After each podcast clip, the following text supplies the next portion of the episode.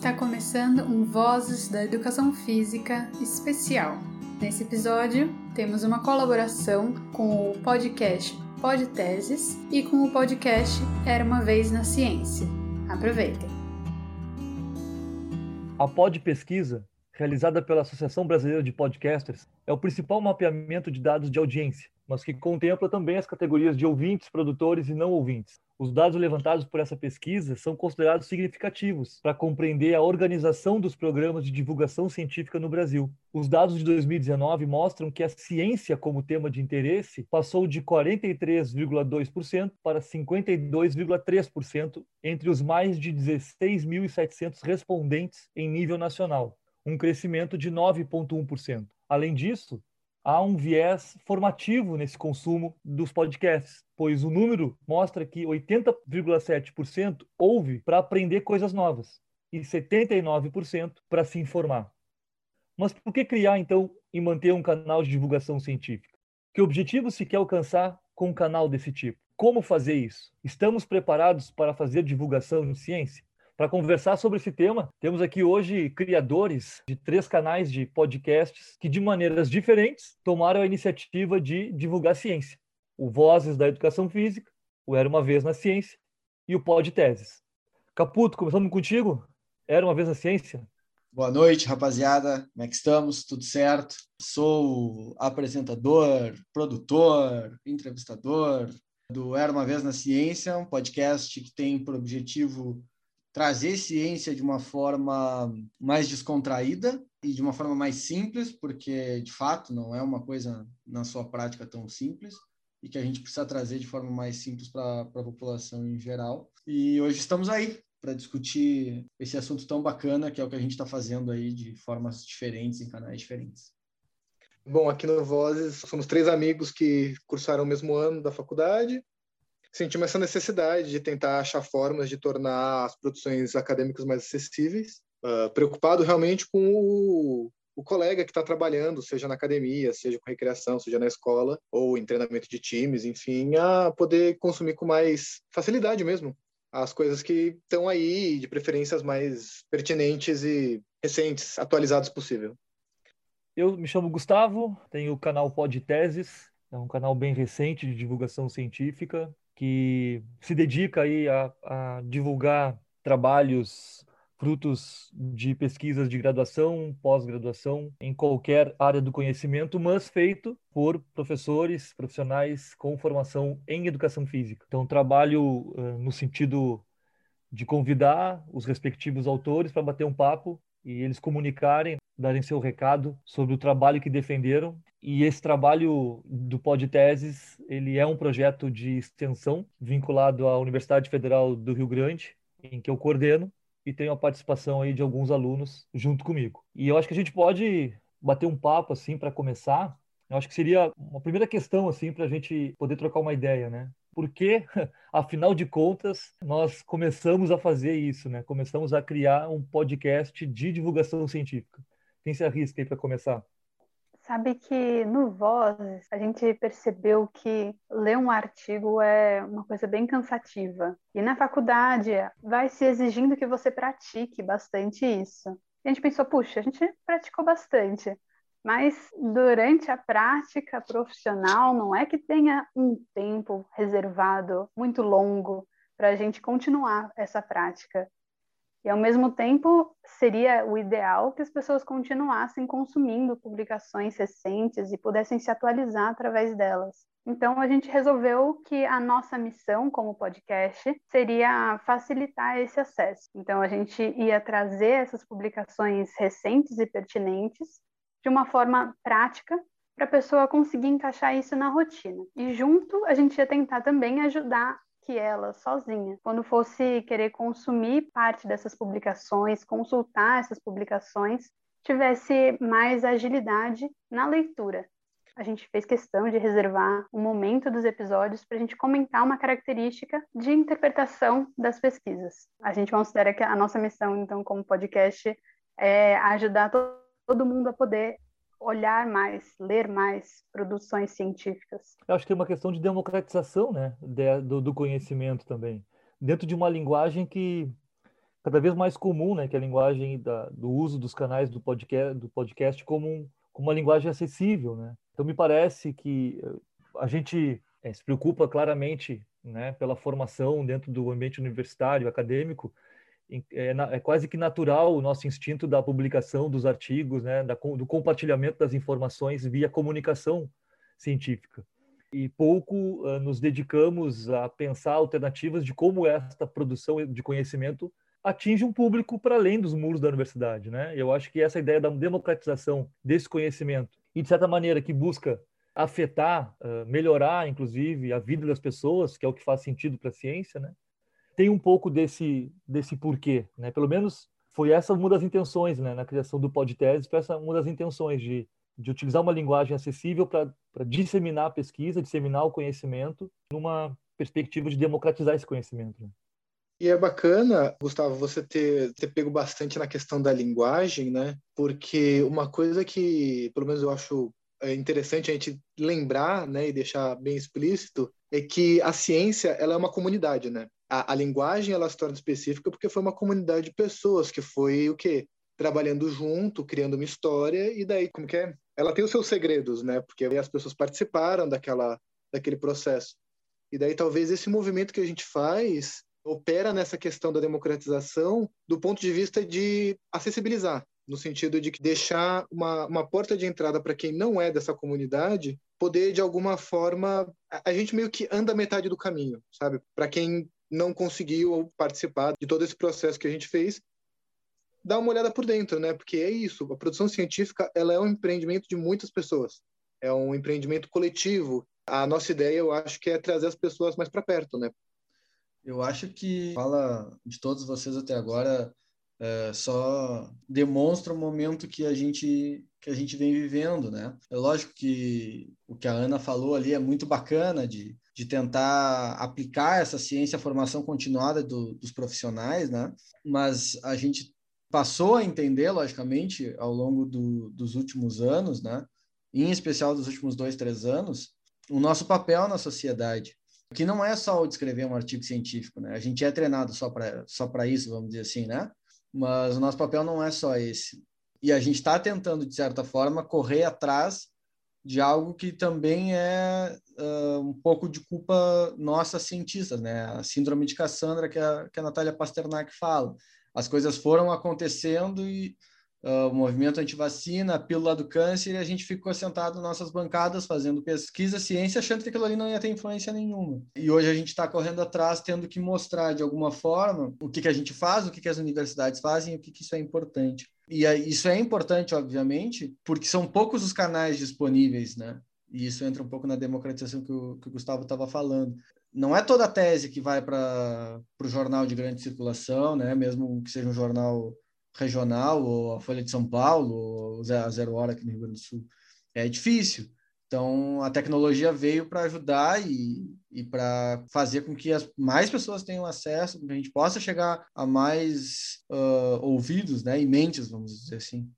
Sabe uma coisa que eu penso, pessoal? se nós olharmos aí o cenário, um diagnóstico rapidamente do, do, do, momento que a gente vive, né? É um momento de muita informação. Né? A todo instante há uma produção de conteúdo em diferentes plataformas. Nós estamos falando aqui do podcast, que é uma plataforma né, que produz conteúdo.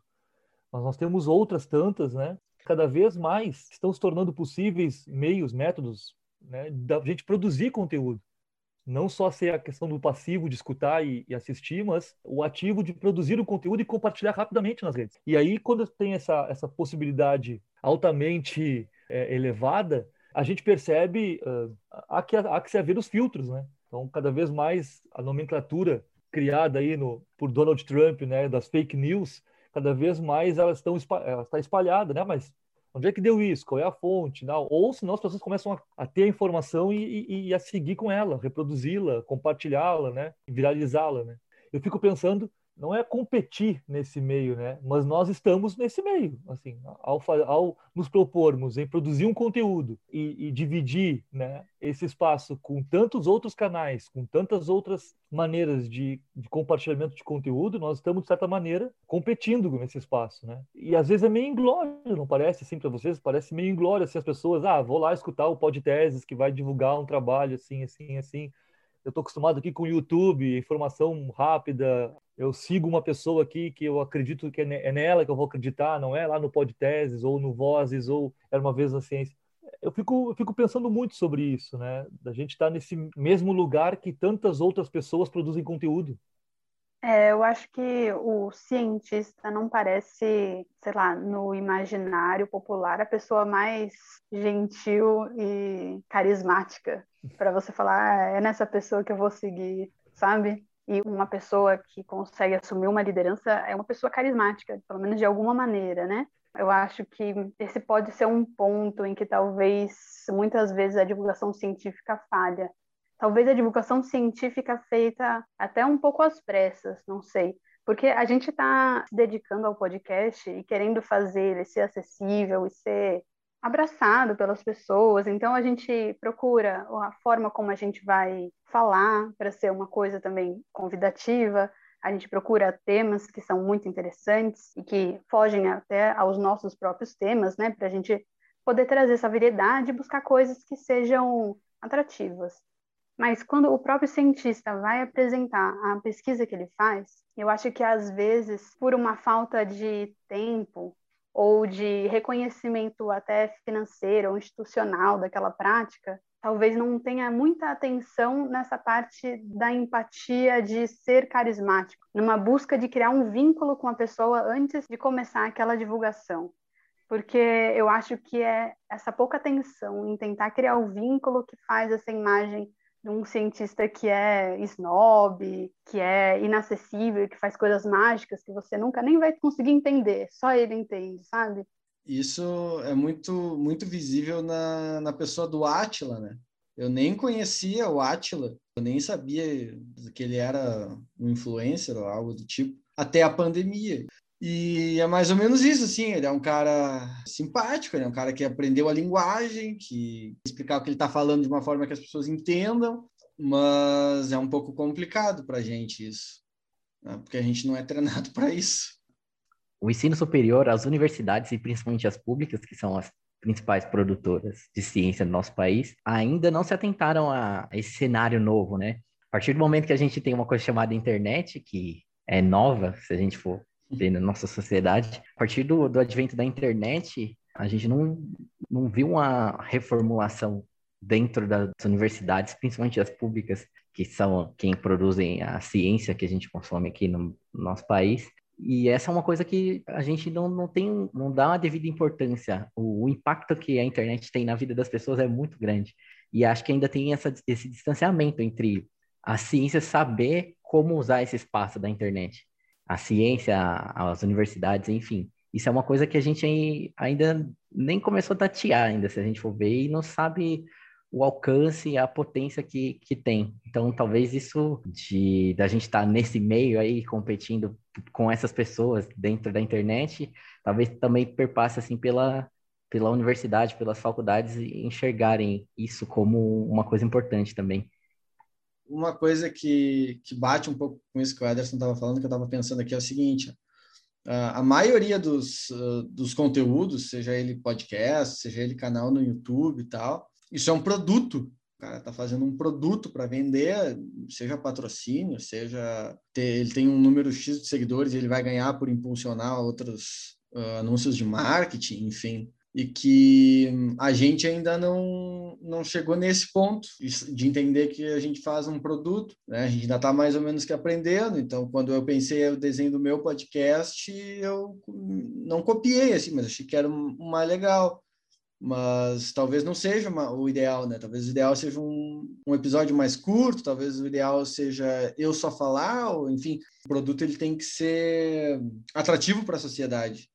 É, mas ao mesmo tempo em que é um produto e que, como a gente disse na abertura, essa gravação está crescendo, a procura por podcasts de divulgação científica, qual é o modelo de cada podcast, ainda é uma coisa que está todo mundo tateando, né? Todo mundo criou o seu próprio modelo, os ouvintes estão ainda conhecendo toda a variedade que existe e vai descobrindo qual deles você gosta mais. Eu acho que por ser uma novidade e por estarem surgindo mais pessoas interessadas em fazer, outras possibilidades estão se abrindo e a gente ainda não faz ideia de qual delas funciona melhor do que a outra, qual tem mais procura, tem mais público. Não muito tempo atrás, ministrando aula aqui no curso de Educação Física da FURG, que foi na disciplina de ginásticas, e eu entrei na aula e fiz um comentário que tinha acontecido algo assim extraordinário, né? Ah, fulano morreu, vocês viram? E aí dois, três alunos, sério, na televisão? Porque a televisão é o critério de verdade de vocês, né? Isso é muito comum, né? A questão de se passou na televisão passa a ser um critério de verdade. E por muito tempo a televisão ocupou e ocupa o espaço dessa verdade para muita gente. É, a internet, né, como colocado como um fenômeno recente, vamos dizer assim, é, acabou desestabilizando um pouco com a televisão como único lugar, né, de bom, eu se eu vi lá é verdade e passou a pulverizar isso para várias plataformas, né? Ah, eu vi no perfil tal lá que eu sigo fulano dizer. Eu vi naquele canal lá que eu estou inscrito tal tal notícia. Quase como religiosamente, né? Seguidor, eu estou seguindo aquilo que estão falando. Então, eu vejo que nós estamos talvez no momento de transição mesmo, em que a divulgação científica está passando das mãos do jornalismo científico, na mediação desse conhecimento, está passando, eh, vamos dizer assim, nessa transição para as mãos de quem faz a ciência mesmo, do cientista e não o cientista aquele, é, o imaginário cientista do laboratório, né, Ana, que, que a gente tem um pouco na cabeça, assim, aquele cientista de jaleco branco, de óculos, meio louco, sabe, aquela coisa cheia de espumas e bolhas no laboratório e tal. Então, nós estamos numa transição em que o próprio cientista vem fazendo a, a, a divulgação agora, né? E isso está no, tá no escuro ainda, né? Está no escuro no sentido da gente aprender como se faz, como disseram agora, e ao mesmo tempo estar ao lado, competindo aí com tanta gente produzindo conteúdo, né? É, porque divulgar qualquer coisa é um trabalho por si só, né? Seja como podcast, ou seja como influenciador, dá muito trabalho. Não é algo que você sequer pode pedir de uma pessoa que trabalha como cientista sem ter colocado isso na descrição de cargo dela. Se você não colocar na descrição de cargo, como que isso vai caber nos horários? Como que você vai exigir que tenha uma excelência, sabe, naquele serviço? porque é uma coisa a mais que vai tomar bastante tempo. Então, é bom que aquilo fosse considerado na carga horária, para ela saber que ela vai deixar de fazer outras coisas, de atender mais orientandos, talvez, ou de passar mais horas que ela pretendia no laboratório para fazer a, as tarefas de divulgação, porque fazer divulgação só no que sobra de tempo vai ficar muito difícil de competir com pessoas que fazem isso como carreira, sabe? como faz isso, né? É, eu acho que foi o Caputo que comentou agora há pouco, né? Não fomos treinados para isso. Como é que materializa isso, né? Como é que a gente, bom, a gente é treinado para comunicar cientificamente, né? No sentido da gente participar de grupo de pesquisa, termos orientações em vários níveis, né? Da graduação até pós-doutorado, e essas orientações vão nos ajudando, vão nos treinando, vamos dizer assim, a como comunicar em 15 minutos, 20 minutos um trabalho científico. Quando a gente defende trabalhos de conclusão, também exercitamos ali uma comunicação científica de 30 minutos para dar o recado da tese, dar o recado da dissertação. Mas se nós não estamos sendo treinados né, para fazer divulgação científica, né, é, como é que a gente materializa isso? Em que momento se faz isso? É porque tem muito a ver com comunicação no espaço da formação inicial que se ensina isso, o aluno, né, a aluna que está se formando a fazer divulgação, como é que a gente materializa isso? Pensando. Né? É bem complicado essa, tu transpor o formal para o informal quando a gente não está acostumado com isso e nem é treinado para isso, entende? Então, algumas estratégias até foram foram e estão sendo usadas, né? Eu me lembro que quando eu estava no doutorado de sanduíche foi a primeira vez que eu vi o tese em três minutos e eu achei aquilo super legal, porque eu, não, eu mesmo acho que não conseguia, na época, falar da minha tese em três minutos. E aí, aqui na universidade, né, na, na UFPEL, eles começaram a fazer isso faz pouco tempo. Então, a gente precisa ter, de certa forma, estratégias dentro dos cursos, sejam eles de, de graduação ou de pós-graduação, para fazer os graduandos, enfim, se comunicar com a população. Então, o pessoal que trabalha em academia, personal trainer, por exemplo, né, na nossa área aqui, educação física, tem que estar tá postando conteúdo. Uma coisa que também me remete talvez pensar no caminho contrário, né? No seguinte sentido, a todo momento concordando com o que foi dito, que a gente tem que andar a metade do caminho, né? A gente tem que tentar conversar com as pessoas e tornar o nosso conteúdo mais acessível. Mas a questão é que existe também uma tendência na, dentro da prática social de novos objetos deformarem de alguma forma que a gente pode sentir que é negativo algumas práticas, né? Então a minha pergunta é até que ponto a gente consegue simplificar alguns discursos nossos, sabe? Eu realmente acho que do ponto de vista de quem divulga, a gente pode confiar na nossa audiência, dar aquele voto de confiança que eles conseguem entender a linguagem estruturada, a linguagem tipo, a comunidade científica não está errada só pela forma como ela se desenvolveu, sabe? Também uma das coisas que a gente tem que levar em consideração é mostrar para o pessoal que eles conseguem, se quiser, ir num seminário e entender o que está acontecendo. Por isso que parte até da, da forma como a gente estruturou os episódios do podcast foi tentando mimetizar um objeto que é real, né? E mostrando para as pessoas, ó, esse objeto real, para um primeiro contato, ele pode ser esquisito, mas ele é mundano. Qualquer pessoa que passe por um determinado processo que a gente passou consegue entender. Ele foi feito no dia a dia, ele foi feito com trabalho de pouco em pouco, a pessoa treinou bastante e no final ela chegou nesse lugar. Porque também existe essa cultura do imediatismo, que é eu preciso entender tudo em um vídeo de nove minutos. Sabe, existem certas coisas que não são compreensíveis em nove minutos. E daí a pessoa busca um retorno, busca rever o episódio. Eu realmente quero saber, tipo, que essa é uma das várias coisas que eu discuto aqui dentro e tento fazer sentido, porque com certeza não sei a resposta. Quero saber o que vocês pensam sobre esse cuidado, porque eu acho que é um cuidado que a gente tem que ter, porque a gente só está tendo a prontidão de mostrar para as pessoas o que a gente faz, porque a gente acha isso que a gente faz uma coisa que pode tornar o mundo um lugar melhor.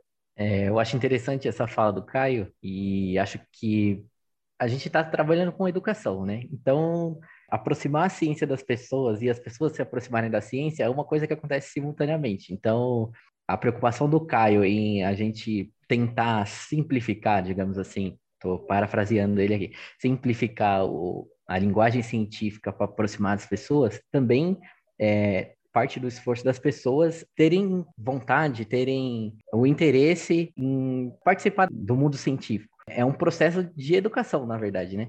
Então, por exemplo, no, no Vozes, a gente vai simplificar dentro da nossa possibilidade, mas as pessoas também vão aprender um pouco do que é a ciência, e isso é um processo que acho que é contínuo, assim, acontece as duas coisas ao mesmo tempo. A gente simplifica para que mais pessoas possam entender, e as pessoas também, a partir do momento que têm esse interesse, elas passam a fazer mais parte do mundo científico. Acho que é uma coisa que acontece simultaneamente, assim gente fica num cabo de guerra, né?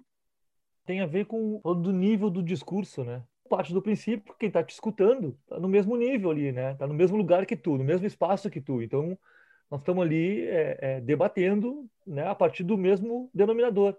Quando a gente fala de divulgação científica, a gente quer expandir isso, né? A gente quer comunicar, a gente quer, quer fazer a divulgação científica para pessoas que eventualmente não foram alfabetizadas cientificamente, não, não passaram pela universidade. Até porque a universidade não é a salvação de todo mundo. Não.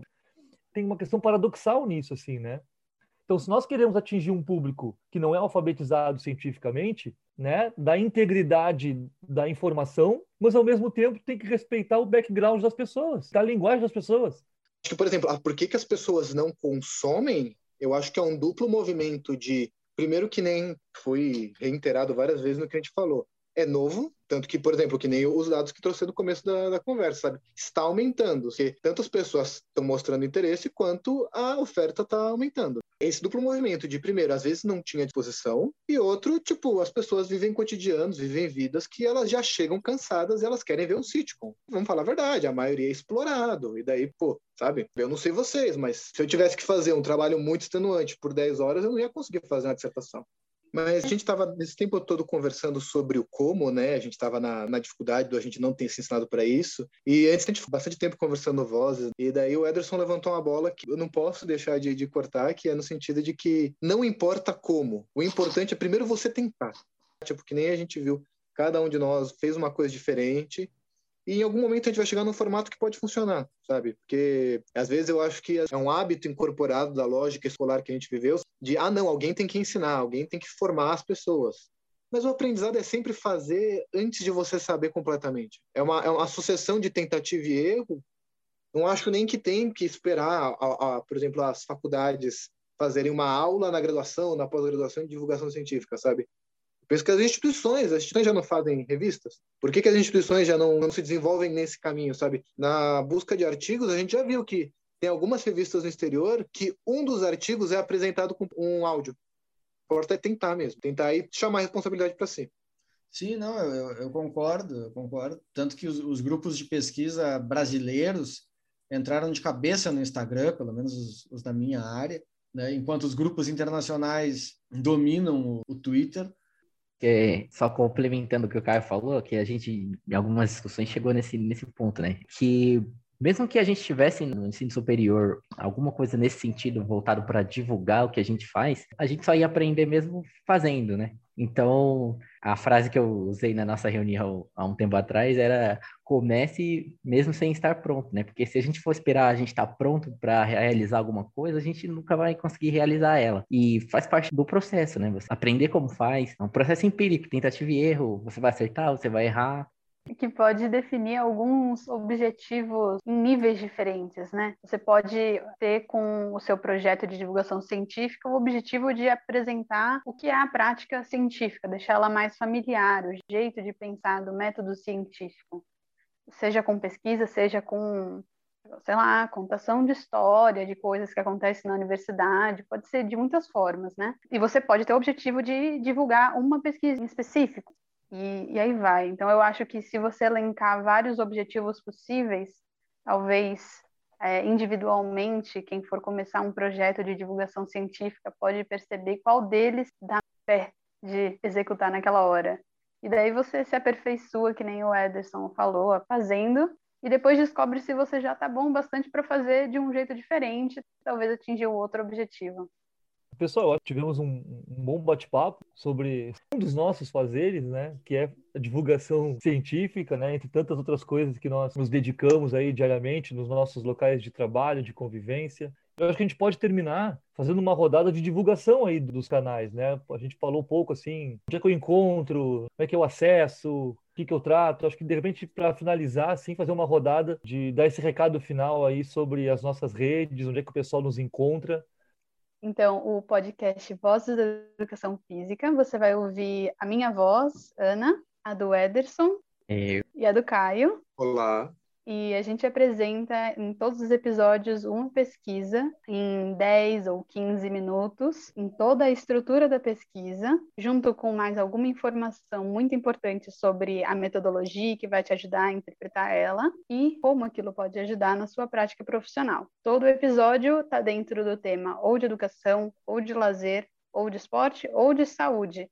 Então, se você trabalha em alguma dessas áreas, tem certamente algum episódio, alguma rodada de tema que vai te interessar. Todos os temas vão rodando, então a cada mês você vai ter de novo um novo episódio do seu tema favorito. Pode seguir a gente no Instagram como podcast Vozes da Educação Física, no Facebook também, podcast Vozes da EFE, e estamos no Spotify, no Google Podcast, no Deezer. Temos a nossa página também online, site, que é o anchor.fm barra vozes da EF. Tem um canal no YouTube também. Os episódios também estão disponíveis para todos os lados, para todas as audiências. Só procurar um Vozes da Educação Física que vai encontrar a gente. Show de bola. Quem quiser buscar o Era Uma Vez na Ciência, vai ouvir a minha voz, mas muito mais as vozes dos convidados. A minha função ali é só perguntar e escutar, chegar ao debate o Era Uma Vez na Ciência trata de ciência de uma forma muito mais ampla, não especificamente da saúde ou da educação física. Cada episódio tem um convidado diferente, rola um bate-papo bem descontraído, como se a gente estivesse tomando um café, uma cerveja, um chimarrão para quem é do Sul. Quem quiser, a gente está disponível no Spotify e no Deezer.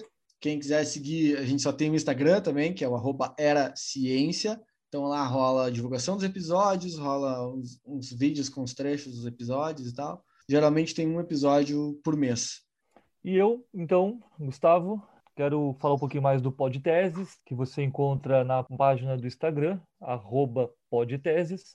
Vai encontrar os episódios, né? Como ele é recente, tem seis episódios já postados nas plataformas Spotify, Google Podcasts, Pocket Casts, Breaker Pode encontrar também no site do curso de Educação Física da FURG, né, que é www.edufisica.furg.br. vai encontrar um ícone sobre projetos de ensino, de pesquisa e de extensão. Então vai clicar lá, então vai ter um playzinho com a descrição, vai escutar, tem as referências também que a gente bota lá, é, indicações de leitura, né, que o convidado dá sobre o tema. Os convidados, então, que participam do bate-papo têm formação em educação física, mas não, não necessariamente tem a sua formação continuada na educação física. Né? Então, a gente acaba estabelecendo um diálogo aí com as diversas ciências, né? Pessoal aí que foi para ciências da saúde, pessoal que foi para ciências humanas. É uma diversidade bem grande nos assuntos que a gente trata. A postagem atualmente está sendo de 15 em 15 dias, né? No início foi semanal, agora vem os episódios a cada 15 dias. Chegamos ao final da gravação desse episódio. Quero agradecer a todos que participaram, Caputo, Ederson, Caio, Ana. Agradecer a todo mundo aí que deu o playzinho para nos ouvir também. Deixar um grande abraço para todo mundo e até uma próxima. Se você gostou desse episódio e quer ouvir ele na íntegra, vá até o podcast Podteses ou o podcast Era uma Vez na Ciência e ouça o episódio que eles postaram desse mesmo encontro. Se você gostou do podcast Vozes da Educação Física e quer saber mais, conheça a nossa página do Apoia-se e veja como pode ajudar para que esse projeto continue a funcionar.